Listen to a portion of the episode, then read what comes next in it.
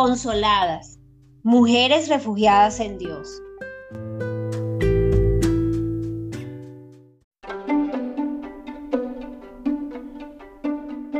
Ayer dimos inicio a este gran tema titulado Cómo lidiar con las dificultades, el cual trae paz y descanso a mi vida con solo pronunciarlo. Y si te perdiste algo del primer día, te invitamos a que puedas ir, buscarlo y escucharlo.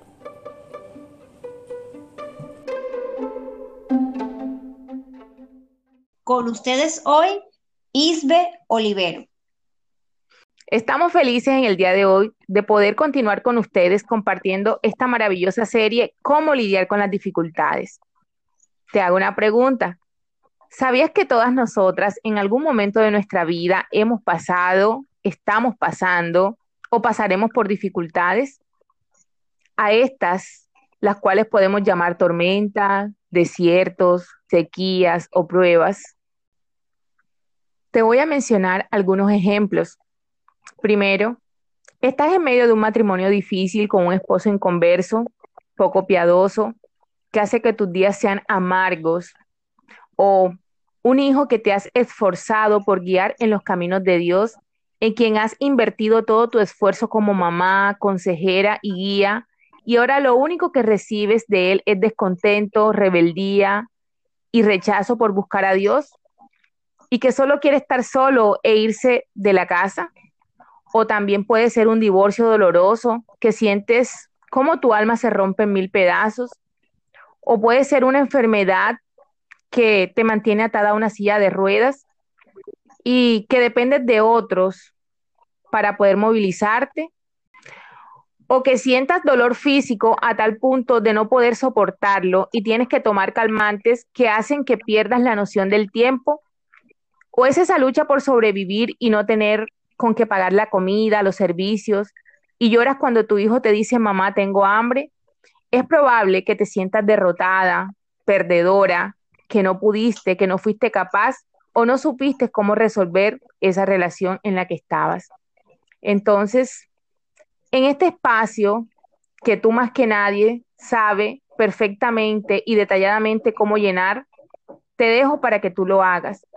Lo que te quiero decir el día de hoy es que las tormentas en nuestra vida son una gran realidad y que ni tú ni yo, ni nadie en este mundo podría salir ileso de ellas. Es decir, las probabilidades de sufrir a causa de las dificultades son de un 100%, pero hoy Dios te dice, quizá es necesario. Así que leamos lo que nos dice la palabra de Dios en Hechos, capítulo 14, versículo 22 fortaleciendo a los discípulos y animándolos a perseverar en la fe, es necesario pasar por muchas dificultades para entrar al reino de Dios. Y si vemos, lo dice la palabra de Dios, es necesario.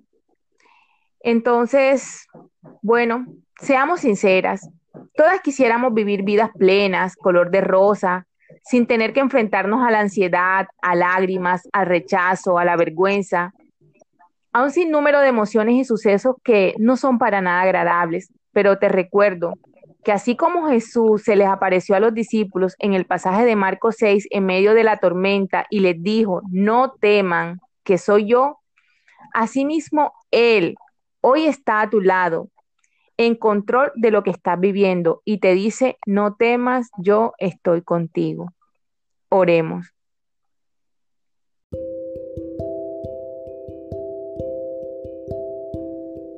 Jesús, aquí estoy sin entender nada de lo que está ocurriendo. Parece gigantesco y veo todo muy oscuro. Parece ser que voy remando en dirección contraria, pero sé que has prometido estar conmigo, que eres mi paz en medio de la tribulación. Descanso cuando siento que no puedo más.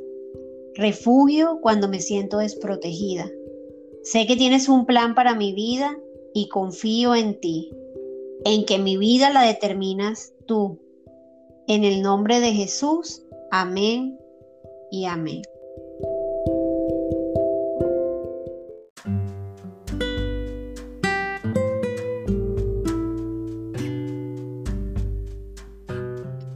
invitamos a que nos encuentres como consoladas guion al piso.